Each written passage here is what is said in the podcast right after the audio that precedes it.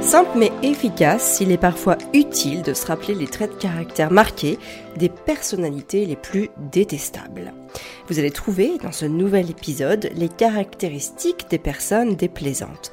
Autrement dit, les défauts qui, lorsqu'ils prennent trop de place dans une personnalité, poussent les autres à ressentir de l'aversion.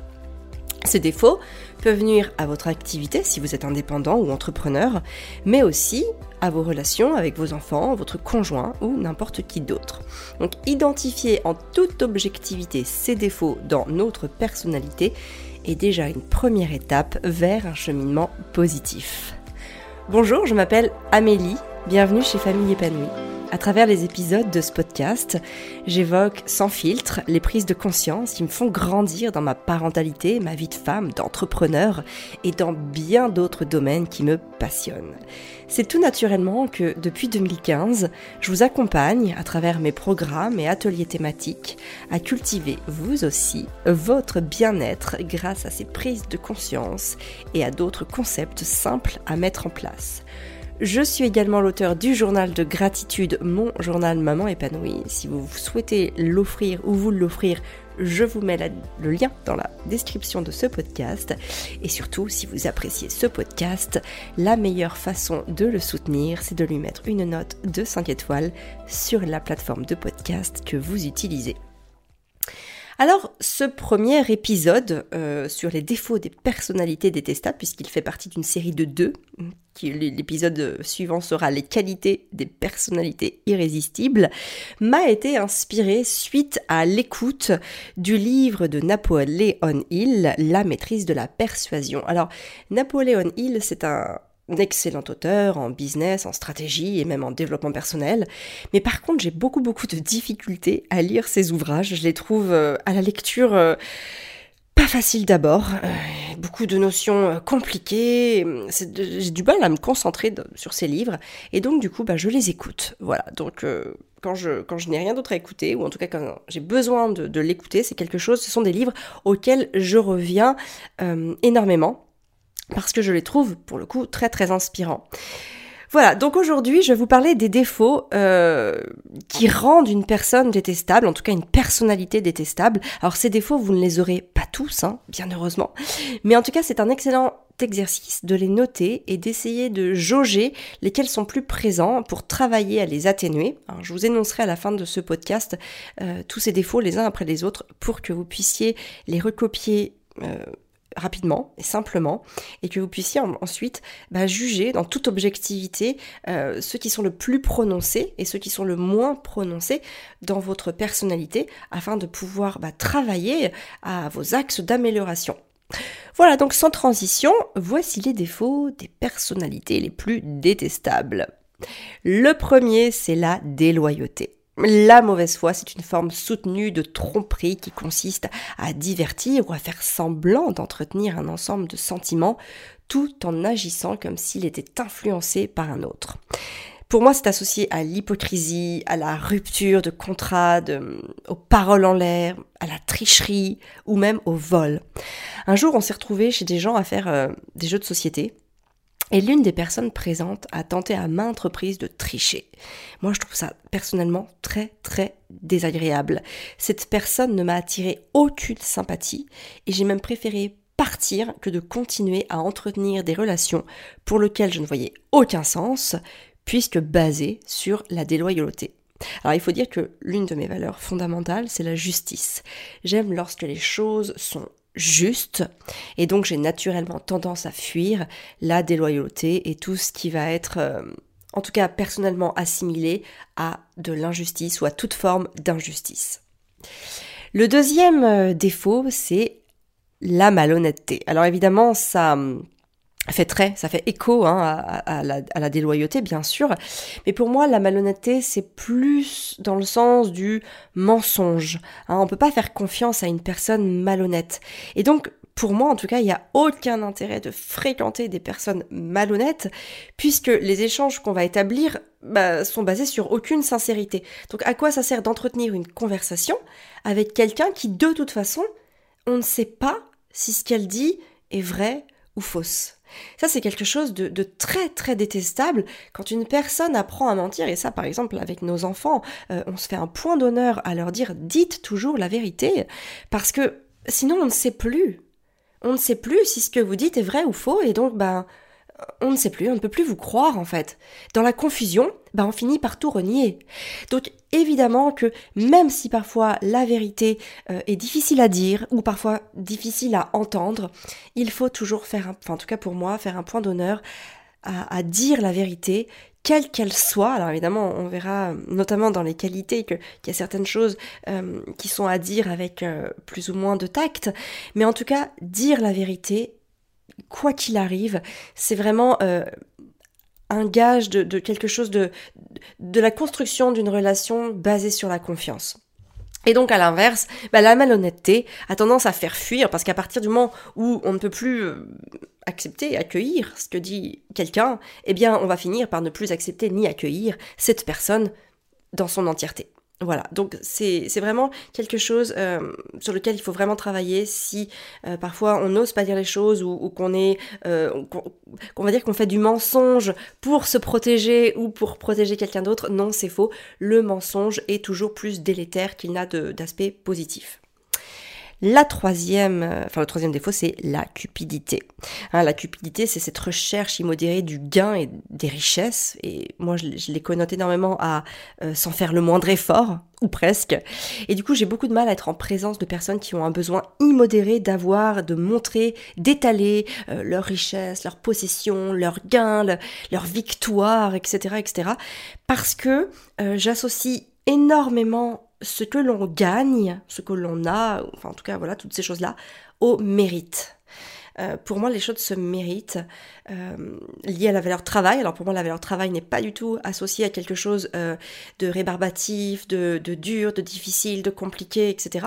Parce que pour moi, il faut prendre du plaisir dans le travail. Mais en tout cas, il y a, pour moi le, le, le travail doit être présent en amont de ce que l'on va pouvoir acquérir, avoir, ou posséder, etc., etc.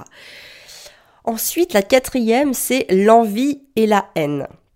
Alors celui qui déteste hein, sera détesté. Il faut bien avoir conscience que les gens qui détestent les autres, qui, qui ont de la haine envers euh, des choses, des propos, des personnes, des situations, etc., vont à un moment de toute façon être détestés. C'est le principe de l'attraction, hein, cette loi de l'attraction. Quand on est dans la haine, euh, dans l'envie des autres, eh bien, il y a un moment, quoi qu'il arrive, on attire cette haine. Donc, euh, bah forcément, euh, ça rend la personne détestable. Le cinquième défaut, c'est la jalousie. Alors la jalousie, c'est quand même un défaut assez particulier parce que la jalousie en tant que telle, j'ai euh, l'intime conviction euh, qu'elle part profondément d'un manque de confiance en soi.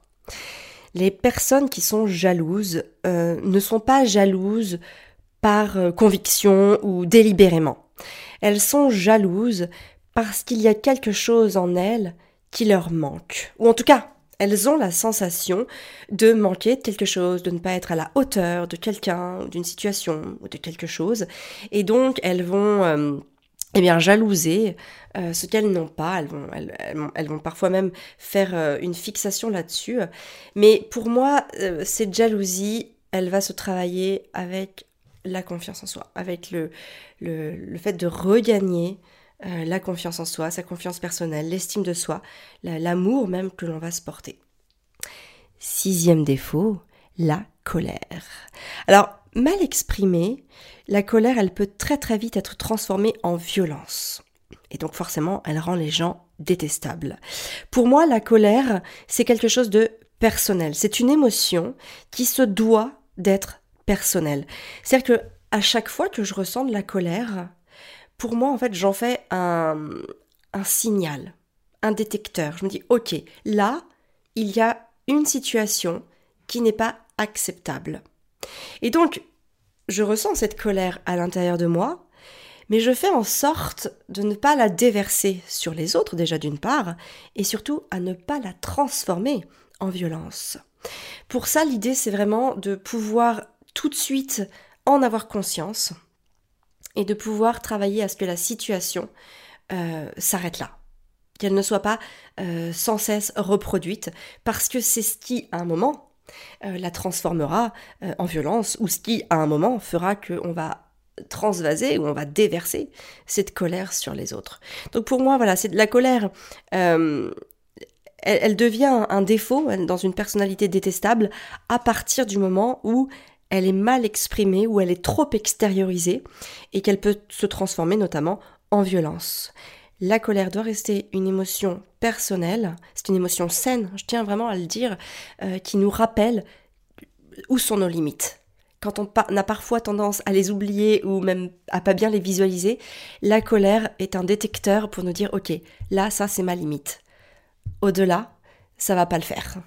Voilà, donc vous pouvez vous en servir à titre personnel, mais elle ne doit pas être déversée, ou en tout cas elle ne doit pas être euh, voilà, transmise aux autres et encore moins transformée en colère.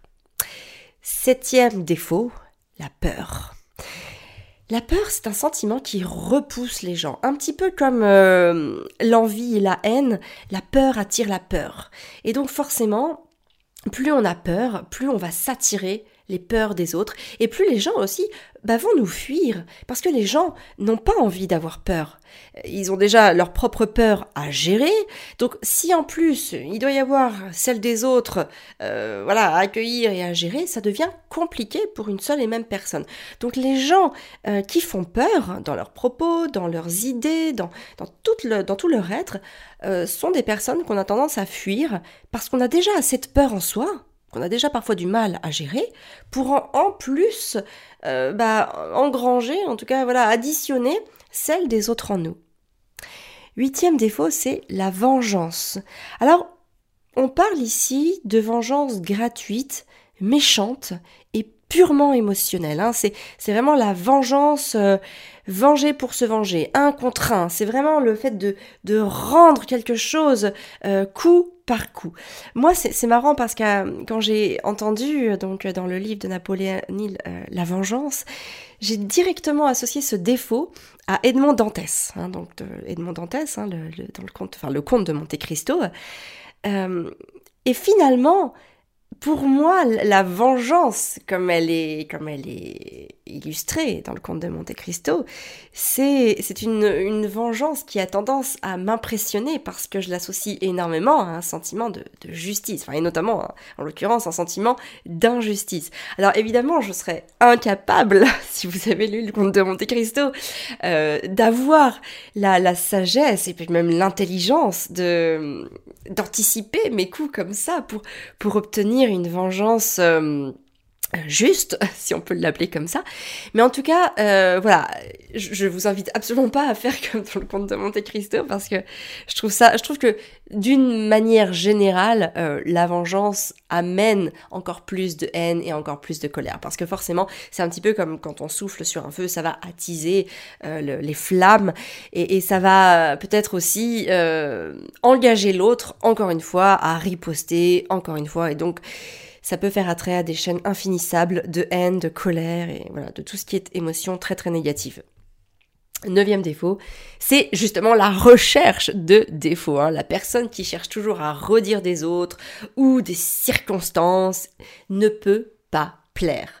Cette personne, je l'invite fortement à commencer à chercher les défauts qui se trouvent en elle-même avant de relever ceux qui se trouvent chez les autres. Hein. Il y a une expression qui dit euh, c'est si facile de voir euh, la paille dans, dans l'œil de son prochain alors qu'on ne voit même pas la poutre euh, dans son propre œil. Voilà, c'est une, une, expression qui ressemble à peu près à ça. Mais, mais c'est vrai, c'est tellement vrai. Et hum, pour moi, c'est très important de toujours être autocritique de se remettre en cause en permanence avant de remettre en cause les autres. C'est très important parce que c'est ça aussi qui va nous faire évoluer. Euh, quand on est dans le, dans, dans, le fait de dénigrer les autres, on est aussi dans le fait de... Bah de, de se porter en, en être supérieur, en, en personne qui de toute façon a raison. Et je pense sincèrement qu'il faut mieux être nourri de doutes, parce que c'est grâce aux doutes qu'on va se remettre en cause, plutôt que, que se nourrir de certitudes qui va avoir tendance à nous faire reposer sur nos propres lauriers. Voilà, donc la recherche de défauts, euh, c'est très très désagréable et, ce qui amène aussi le dixième défaut qui est le colportage des scandales et des ragots et qui pour moi est un, un, vrai red flight, hein, un, vrai drapeau rouge qui, qui s'allume en moi.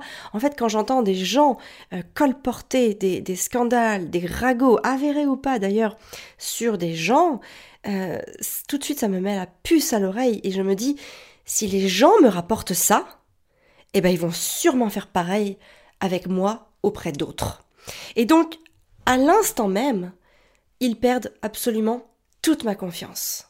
Je n'ai absolument plus euh, aucune euh, estime pour ces gens-là et j'ai juste envie de les fuir parce que je me dis que s'ils font ça euh, avec moi, avec d'autres, enfin s'ils viennent me rapporter des choses d'autres personnes, hein, des ragots, du, colportage, des scandales, tout ce qu'on veut d'autres personnes, alors il y a fort à parier qu'ils n'hésiteront pas une seule seconde pour colporter aussi des scandales, des ragots ou des choses complètement erronées à mon sujet. Et donc évidemment, je n'ai pas envie d'être associé à, de telles personnes. Onzième défaut, c'est l'enthousiasme incontrôlé. Trop d'enthousiasme, c'est aussi nuisible que pas du tout. Parce que pour le coup, bah, trop d'enthousiasme d'une personne, ça a tendance à mettre mal à l'aise. En tout cas, moi personnellement, ça va me mettre mal à l'aise. Et alors, je vais douter, en tout cas je vais vraiment me mettre à douter de la sincérité de cette personne. Est-ce qu'elle en fait trop? Est-ce est-ce qu'elle surjoue? Pourquoi? Est-ce qu'elle cherche à me cacher quelque chose?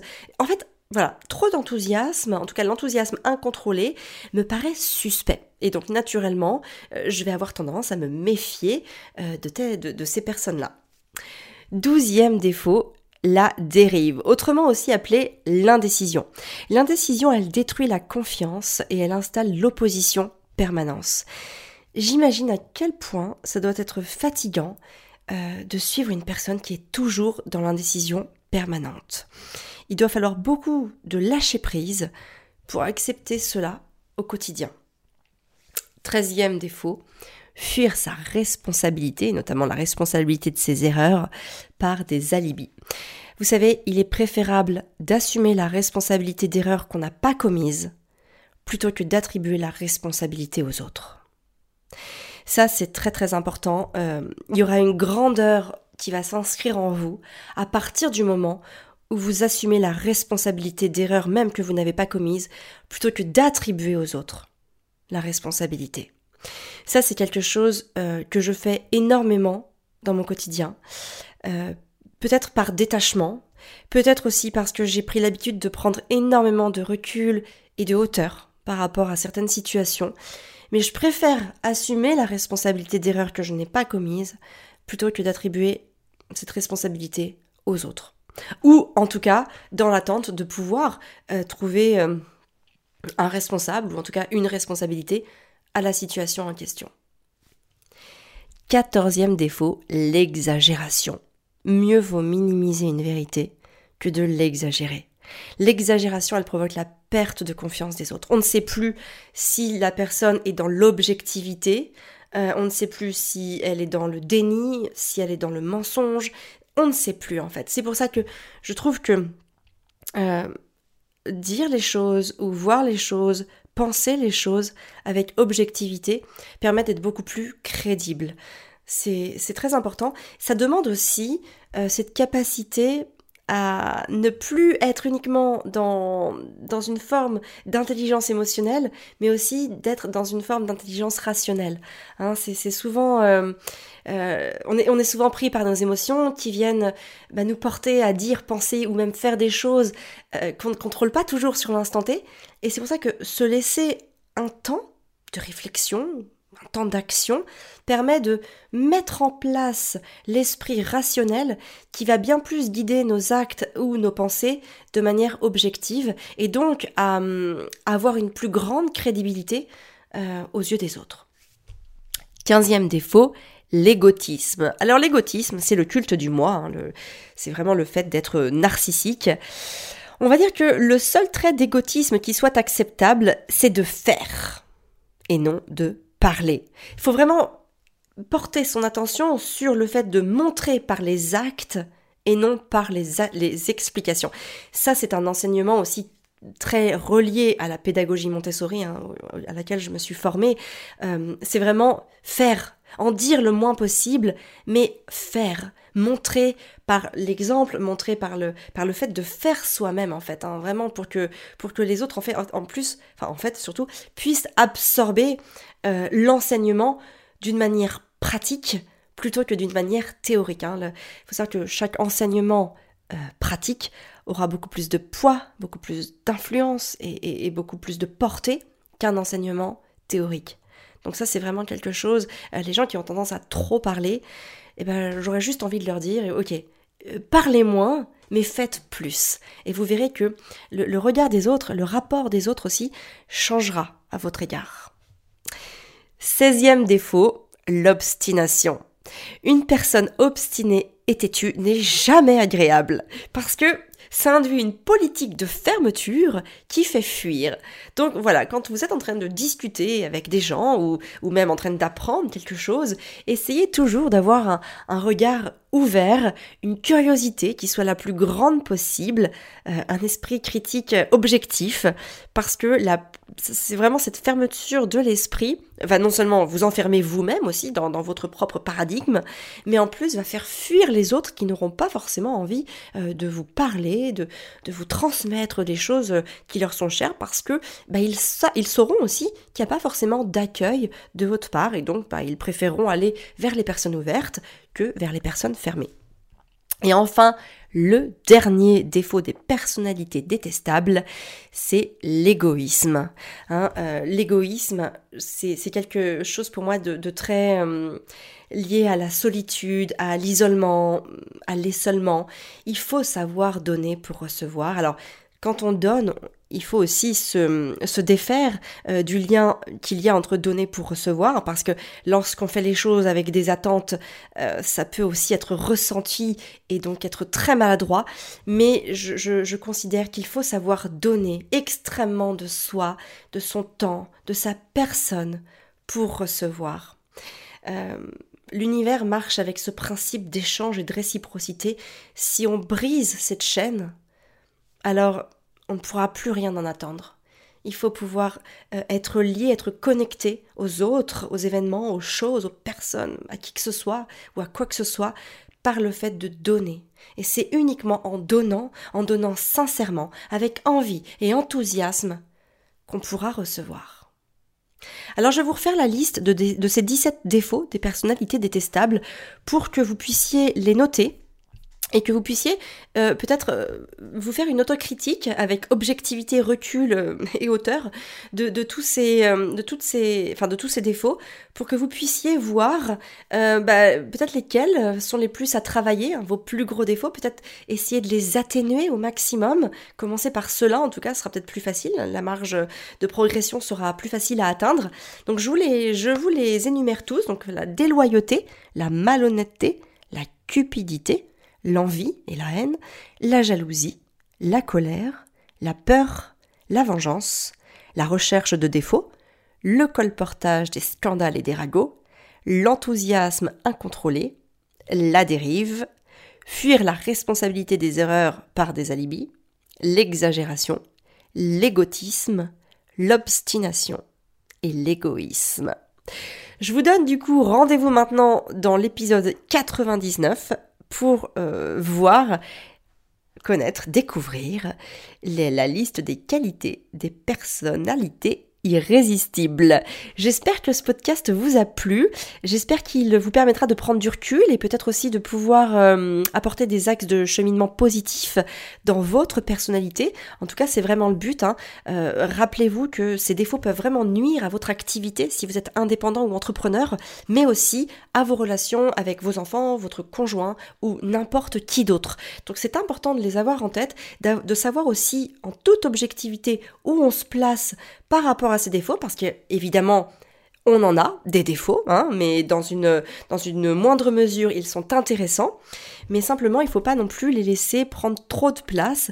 Et donc c'est à ce moment-là que c'est intéressant de savoir euh, se jauger par rapport à, ces défauts pour pouvoir cultiver une personnalité saine qui nous permette de développer euh, une entreprise, un business ou une activité indépendante. Et puis aussi évidemment de bonnes relations avec euh, sa famille, ses proches ou ses moins proches d'une manière générale. Voilà, n'hésitez pas à venir me dire en commentaire bah, ce que ça vous a apporté, à venir aussi me faire vos retours sur Instagram, je taguerai vos, vos retours, donc n'hésitez pas à, partager et à taguer euh, famille épanouie euh, voilà, sur, euh, sur vos stories ou en post. Et c'est toujours un plaisir pour moi de savoir ce que mes mots bah voilà, euh, comment mes mots en tout cas opèrent en vous, euh, ce qu'ils font naître en vous et ce qu'ils vous inspirent. Voilà, c'est très très important aussi pour moi, pour mon travail, d'avoir ces retours, ces feedbacks. Donc je vous remercie d'avance pour ce temps que vous saurez m'offrir par rapport à tout ça. Je vous donne rendez-vous donc la semaine prochaine pour un nouvel épisode de podcast sur les qualités des personnalités irrésistibles. En attendant, je vous souhaite une très très belle journée et surtout prenez bien soin de vous pour pouvoir prendre soin de ceux que vous aimez.